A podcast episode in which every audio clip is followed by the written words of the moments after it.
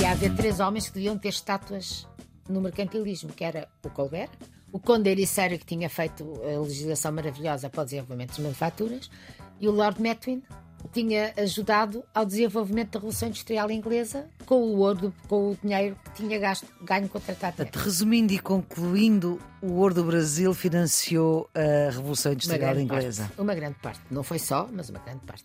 E os próprios ingleses na altura tiveram noção disso. E hoje já se esqueceram. Não menciona, pois, não menciona o ouro do Brasil, mas inclusivamente o facto de nós termos recebido os tecidos ingleses da maneira que recebemos e deixar de cair das nossas manufaturas, não é? Viva, estamos com Luísa Serrano, mais de 40 anos a dar aulas no ensino secundário de História, reformada há alguns anos, é licenciada em História pela Faculdade de Letras da Universidade de Lisboa, é coautora de um dos livros mais originais da história de Portugal, porque é uma coletânea de textos sobre a história de Portugal e dos portugueses, para já serve de apoio a quem dá aulas de história, mas sobretudo estes textos podem ter sete séculos ou serem textos de um, de um jornal ou de um blog da atualidade. Como fomos assim estamos, assim se chama este livro que eu prefaciei, porque nós somos velhas conhecidas. A doutora Luísa Serrano foi minha professora de História durante os sete anos do Liceu, onde isso já vai. Neste momento é voluntária na Biblioteca Nacional, na secção de manuscritos. Mais uma vez, muito obrigada por se juntar a este grupo de pessoas que fazem, ajudam a fazer o Serviço Público Bloco Notas da Antena 1.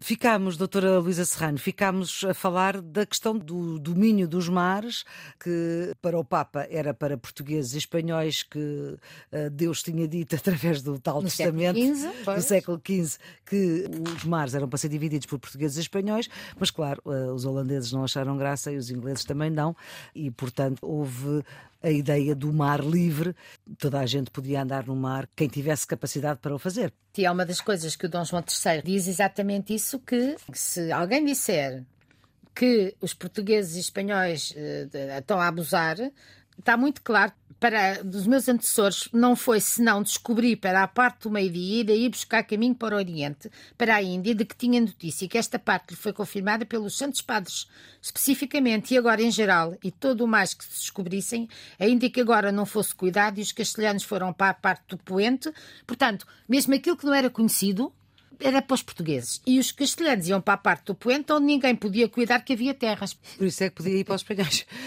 E que se assentou entre Castelo e Portugal e por declaração dos descobrimentos que faziam, uma certa linha e uns e outros passassem.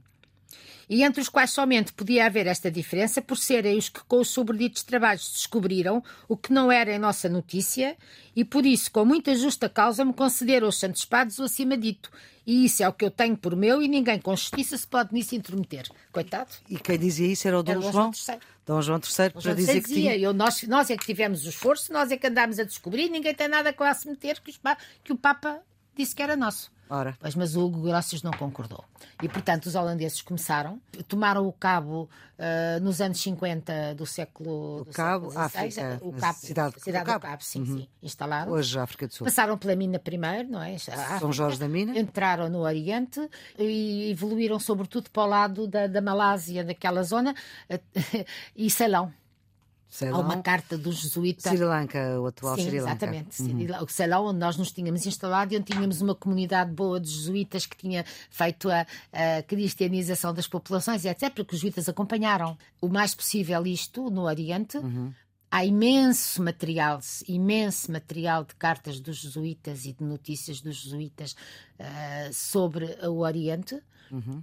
Até São Francisco Xavier. Os seus restos mortais estão Ah, numa igreja em Goa. Sim, sim, e que foi, foi o grande apóstolo das Índias, como, Uhum. como lhe chamavam. Eh, portanto, os holandeses foram tomando, através da Companhia das Índias, de Comércio das Índias Orientais, que foi fundada em 1602. Uhum. Portanto, quando o Grócio faz o seu Mare Librum, já o Grossos era um cartógrafo, era um era um, geógrafo. Era, era, era um homem de ciência em certa medida e também de leis que indica até que foi uma consulta que a companhia lhe fez, uhum. que deu origem ao princípio do mar é livre. O mar é livre, não há ninguém que possa condicionar, quem for capaz de navegar, que vá de navegue. Que importante que foi este homem, Grossius. Exatamente. Para, para nós, então, foi a desgraça. Mas também era difícil. Mas nós tivemos mais desgraças, como, por exemplo, o Tratado de Metwin, que agora damos aqui um pulo de 100 anos, em 1703. Depende do ponto de vista. Para nós foi desgraça. Depende do ponto de vista. Ah, é? Bom. Porque os que o fizeram não acharam que fosse desgraça. Uhum. Em 1690 morre o Conde Ericeira. E na corte, a pouco e pouco, o gosto pelas manufaturas foi-se perdendo em certa medida. Uhum. E foi criando um outro grupo, que era o Marquês do Alegrete e mais uns quantos nobres, que eram vinheteiros e que tinham desenvolvido muito uh, a cultura da vinha. Uhum. Simultaneamente. A norte. Uh, e não só, no país todo, mas sim a norte simultaneamente, os franceses têm o vinho caro. E a Inglaterra começa a procurar o nosso vinho porque é mais barato e porque tem o vinho do Porto. O tipo de vinho abafado, que é o vinho do Porto, agrada muito aos ingleses, que têm dificuldades com as vinhas, não é? Uhum.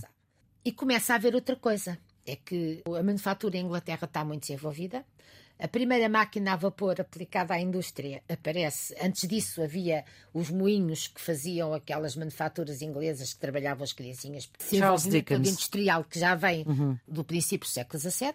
E a primeira máquina aplicada à indústria aparece exatamente em 1700 e pouco. A vapor, máquina a vapor. Ora bem, isto eu nunca mais me esqueço, foi numa aula com o Dr. Borges Macedo, que eu me lembro lindamente de ter ouvido dizer isto, para mim fez muito sentido, que havia as pragmáticas, havia toda a legislação que impedia a compra dos produtos holandeses, mas havia um contrabando terrível. E então, os vinheteiros, junto à necessidade de escoar os vinhos deles, de ter quem os quisesse comprar ao preço que eles queriam vender, com vantagem uhum. sobre os vinhos franceses. E de ter uma, uma data de tecidos que entravam clandestinamente em Portugal sem pagar impostos uhum. e sem ter qualquer contrapartida, resolveram fazer o Tratado de Methuen, segundo o qual Portugal se comprometia a vender os seus vinhos à, à Inglaterra a um determinado preço, com determinadas taxas alfandegárias vantajosas, e em contrapartida receber os tecidos ingleses também com as mesmas condições. Ora bem, esse facto vai fazer, pura e simplesmente, com que as manufaturas do Condeiro e Série entrem em decadência. Porque os tecidos passam a entrar muito mais baratos e em muito maior uhum. quantidade. E depois também não esquecer que, entretanto, se estão a desenvolver as fábricas, não é? Uhum. Tratado de é de 1703.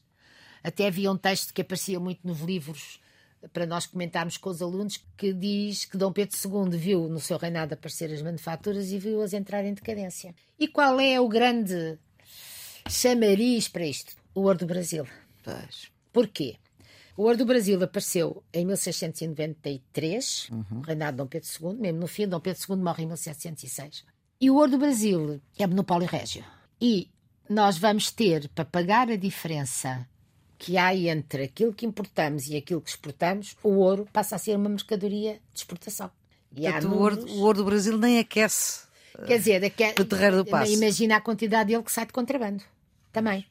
Não é? Uhum, claro. Porque não havia capacidade para eh, fiscalizar Exato. todas essas trocas que se faziam. E no Brasil, quer dizer, Pronto, no eh, Brasil, país continente como aquele. Havia toda o ouro do Brasil tinha uma exploração controlada, portanto era exploração mesmo que se fosse explorado por particulares, eram obrigados a passar pela Casa dos Quintos, que quintava o ouro e que marcava e que tirava a parte que era do rei. Isso teve várias. várias uhum. Depois houve alturas em que mudou a, a, maneira de fazer. De qualquer maneira, era, era do rei, e, portanto. Uhum havia algum que não chegava à Casa dos Quintos, como é evidente, não é? Uma ficava pelo caminho. Ficava pelo caminho. Portanto, o ouro do Brasil, nesta altura, vai entrar como mercadoria que se exporta tal como se exportam os vinhos. Do ouro Brasil eh, serviu para, para pagar os textos ingleses. Há um texto do, dos anos 20 do século XVIII, um senhor chamado Charles King, que queria preparar a opinião pública para não fazer um tratado com a França, manter o tratado uhum. com Portugal, que diz que se devia haver três homens que deviam ter estátuas no mercantilismo, que era o Colbert, uhum. o Conde Ericeira, que tinha feito a legislação maravilhosa para o desenvolvimento das manufaturas, e o Lord Metwin, que tinha ajudado ao desenvolvimento da Revolução Industrial Inglesa com o ouro, com o dinheiro que tinha gasto, ganho com o Tratado. Resumindo e concluindo, o ouro do Brasil financiou a Revolução Industrial Inglesa. Parte, uma grande parte. Não foi só, mas uma grande parte. Não há dúvidas nenhumas. E, e os próprios ingleses na altura tiveram noção disso.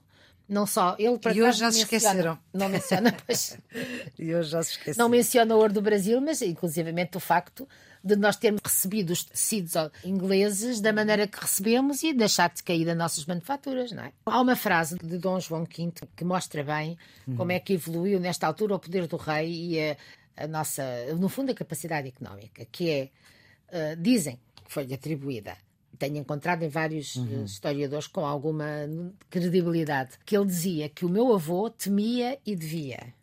O meu pai devia. Eu não temo nem devo. O que é que isto queria dizer? O meu avô temia que era Dom João IV. Temia os castelhanos e teve a guerra toda da independência que lhe caiu em cima durante todo o governo dele, não é? E passou para os filhos. Devia porque não tinha dinheiro. É das coisas mais interessantes da história deste período é o trabalho da diplomacia da restauração.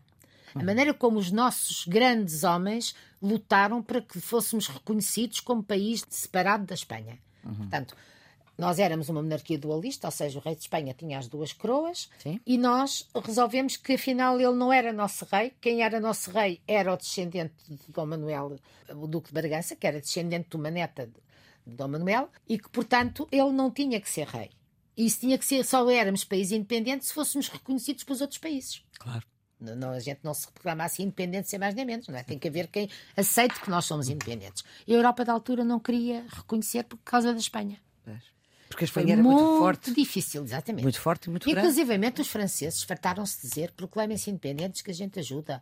O Richelieu e dizia não sei o quê, mas assim que a gente que se foi feita a revolução, não, não, não ajudavam coisa nenhuma, não, não cumpriram uhum. nem pouco mais ou menos. Uhum. Portanto, ajudaram a Catalunha, sim senhor, sim. mas depois. Ora bem, até o padre António Vieira andou a tentar todas as maneiras e feitios. O que é que vai resolver o problema? É o casamento da nossa princesa Dona Catarina com o rei Carlos II de Inglaterra. A tal que levou o chá para a Inglaterra. A tal que levou, diz que não, diz que não foi ela. Sim. Ainda hoje estive a ler uma coisa qualquer que diz que não foi. Bem, aquilo que se diz não era levar o chá, era levar o hábito, o hábito do chá, chá. às 5 da tarde. E há quem diga que era isso porque era a maneira que ela tinha de ver o rei. Porque ela bebia chá com as suas aias e hum. elas, alguma, uma delas, ou pelo menos mais do que uma, eram amantes do rei. Pronto. Então o rei ia lá para deixar com elas. Isto é o que se diz, mas há muito má língua no meio da história. Não? Exatamente. Uhum. De qualquer modo, a dona Catarina foi casa. um esforço tremendo. Ela casa com o Carlos II, portanto, como eu disse há pouco, quando o Cromwell morre, é reimplantada em Inglaterra a monarquia. Sim. Vão chamar os filhos do Carlos II, tinham sido educados em França, porque a mãe era francesa, Sim. a princesa Henriqueta era irmã do Luís XIII, e, portanto, vai ser rei da Grã-Bretanha, do Reino Unido da Grã-Bretanha, e vai aceitar o casamento com a Dona Catarina porque se oferece um dote irrecusável. Que era? Que é uh, Tanger, Bombaim e dinheiro, muito dinheiro. Portanto, Tanger. Em... Norte África, que era um África, Marrocos atualmente. Bombaim, Índia. Bombaim na Índia, que eram duas cidades muito importantes que a Inglaterra não tinha acesso como gostava. Tanger e Bombaim passam para a coroa inglesa no dote da princesa Dona Catarina de Bragança, Sim. que vai casar, irmã de Dom Pedro II. Ora bem, a Dona Catarina uh, é católica, vai ser católica toda a vida, vai enfrentar. É uma mulher que eu tenho muita admiração, porque ela teve uma vida muito difícil. Casou com um homem que era um mulherengo incrível, não conseguiu ter filhos, que também foi uma, um grande handicap, não é? Uhum. Era católica, embora haja quem diga que ele a pouco e pouco se estava a converter porque já trazia as bases do catolicismo de, de França. França. E ela conseguiu lutar para que ele não desse a coroa, não deixasse a coroa a um, um filho que tinha ilegítimo. Que isso para ela seria a maior humilhação, não é? Uhum. Ela sobreviveu-lhe, tratou dele quando ele esteve doente, etc. Sobreviveu-lhe e veio para Portugal. E ainda ajudou o irmão, Dom Pedro II, no governo do país quando ele precisou de se ausentar aqui de Lisboa e andou. E quem é que ficou na coroa? Foi Jaime II, irmão, irmão do, do Carlos II. Esse sim católico, e portanto foi deposto. Não foi morto como ao pai, mas foi deposto. É a chamada Revolução Gloriosa. Uhum. Portanto, estamos mesmo nos fins do século XVII, 1688. É chamado para governar uh, a Inglaterra uh, o Guilherme de Orange, que era Statuder, era o chefe político uhum. da República Holandesa e que era casado com a filha dele. A filha dele também era calvinista. E, portanto, não eram católicos, foram aceitos, uh, assinaram a Declaração de Direitos assim que saíram do navio do barco, puseram-lhes o documento à frente, que se comprometiam a aceitar determinadas coisas que tinham sido conquistas da época, portanto, pós-Cromwell e do parlamentarismo que já vinha desde a Idade Média com, com a Magna Carta. Doutora Luísa Serrano, vamos ficar por aqui neste episódio do Serviço Público Bloco Notas da Antena 1, eh, que é um programa que ajuda quem está nos últimos anos do secundário, mas também que interessa a quem quer saber mais. A produção é da jornalista Ana Fernandes, os cuidados de gravação de Guilherme Marques. Tenham um bom dia.